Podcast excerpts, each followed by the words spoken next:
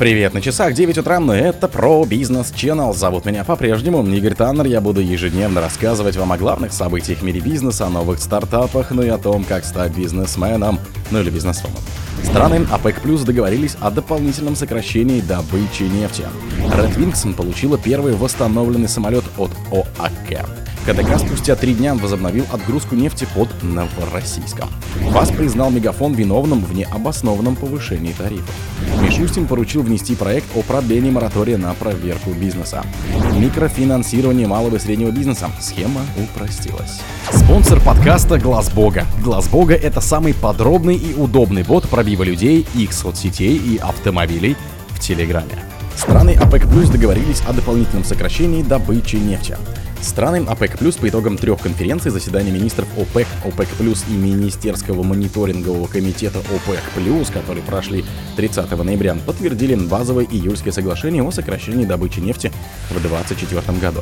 Было решено, что в первом квартале 2024 Саудовская Аравия продолжит дополнительно сокращать добычу нефти на 1 миллион баррелей в сутки, то есть добыча останется на текущих 9 миллионов баррелей в сутки, а Казахстан начнет снижать ее на 82 тысячи баррелей в сутки до 1400 368 миллионов баррелей в сутки.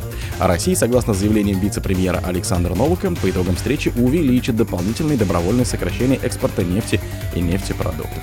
По итогам совещания стран ОПЕК+, также было решено, что Бразилия присоединится к Альянсу с января 24 однако без определенной квоты на добычу, то есть пока не будет сокращать ее, сообщил Интерфаксу источник. Это стало возможным на фоне роста добычи нефти в стране. Так, в сентябре она достигла 3,672 миллиона баррелей в сутки, что на 6% выше, чем в августе. По подсчетам Бразильского института нефти и газа в июле 23-го страна стала девятой по добыче в мире и первой в Латинской Америке. Red Wings получила первый восстановленный самолет от ОАК. Авиакомпания Red Wings получила от Объединенной авиастроительной корпорации, они же ОАК, первый из восстановленных до летной годности советских самолетов, сообщили два источника. Это грузовой Ил-96-400Т с бортовым номером RA-96103. По словам одного из собеседников, борт поступил в авиакомпанию две недели назад. Он будет эксплуатироваться в парке Skygates, который летом приобрела Red Wings. За его техническое обслуживание будет отвечать последнее, уточнил собеседник. Самолет построен в 2009 году на ВАСОН, Воронежское акционерное самолетостроительное общество впервые после восьмилетнего перерыва поднялся в воздух в августе этого года. До этого он летал в авиакомпаниях «Полет», прекратившей деятельность 2013 году. КТК спустя три дня возобновил отгрузку нефти под Новороссийском. Каспийский трубопроводный консорциум возобновил отгрузку нефти в морском терминале в Новороссийске, который была приостановлена в связи с штормом на Черном море, сообщила пресс-служба компании. 30 ноября 2023 года на морском терминале Каспийского трубопроводного консорциума возобновила отгрузка нефти на танкеры, приостановленные в соответствии с выданным штормовым предупреждением от капитана порта Новороссийска и фактическими неблагоприятными погодными условиями, говорится в сообщении. Также был проверен осмотр плавучих шлангов и выносных причальных устройств, в ходе которого было обнаружено повреждение одного плавучего шланга внешнего рукава ВПУ-3, выносное причальное устройство, заявили в компании. Разлива нефти не имеется. Условия для создания чрезвычайной ситуации отсутствуют. Угроз населению, флоре и фауне Черного моря также нет, отметили в пресс-службе КТК. В связи с этим было решено вывести ВПУ-3 из эксплуатации. Отгрузка нефти проходит в штатном режиме через ВПУ-1 и ВПУ-2. ФАС признала Мегафон виновным в необоснованном повышении тарифов. Федеральная антимонопольная служба, они же ребята из ФАС, признала мобильного оператора Мегафон виновным в установлении и поддержании монопольно высокой цены за услуги, говорится в сообщении ведомства. Компания повысила тарифы на услуги связи для более чем 8,2 миллионов абонентов в среднем на 10,24% и не предоставила службе достаточных оснований для повышения, заявил ФАС.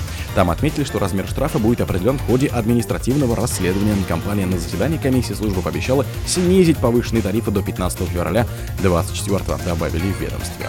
В Мегафоне подтвердили, что согласились вернуть условия ряда архивных тарифов, изменения по которым проводились в январе 23-го. Они будут скорректированы постепенно, процесс пройдет до середины февраля.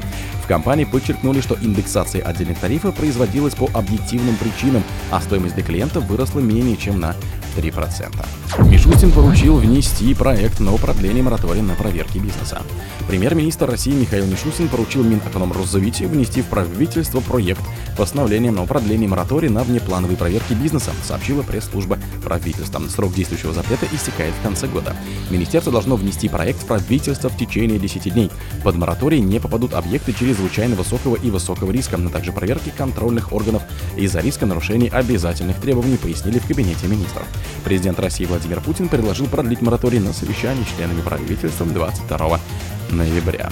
В марте 22-го Мишутин подписал постановление, которое ввело мораторий на плановые проверки бизнеса до конца года.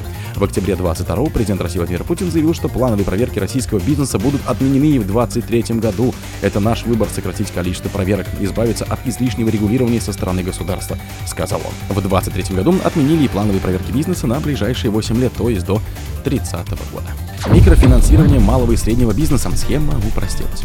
В 2023 году значительно изменились подходы к работе государственных микрофинансовых организаций. В частности, это отразилось на получении микрозаймов предпринимателями. Лидеры при поддержке государственных микрофинансовых организаций прежде всего сфера услуг 38%, торговля 26%, сельхозхозяйство, а также перевозки и логистика 15 и 12% соответственно. Микрозаем стал одним из ключевых инструментов поддержки в национальном проекте «Малое и среднее предпринимательство», который инициировал президентом Россия.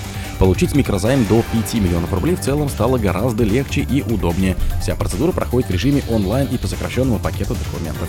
И что немаловажно, требования едины для всей страны. Заем можно оформить в 136 государственных кредитных организациях. О других событиях, но в это же время не пропустите. У микрофона был Игорь Таннер. Пока.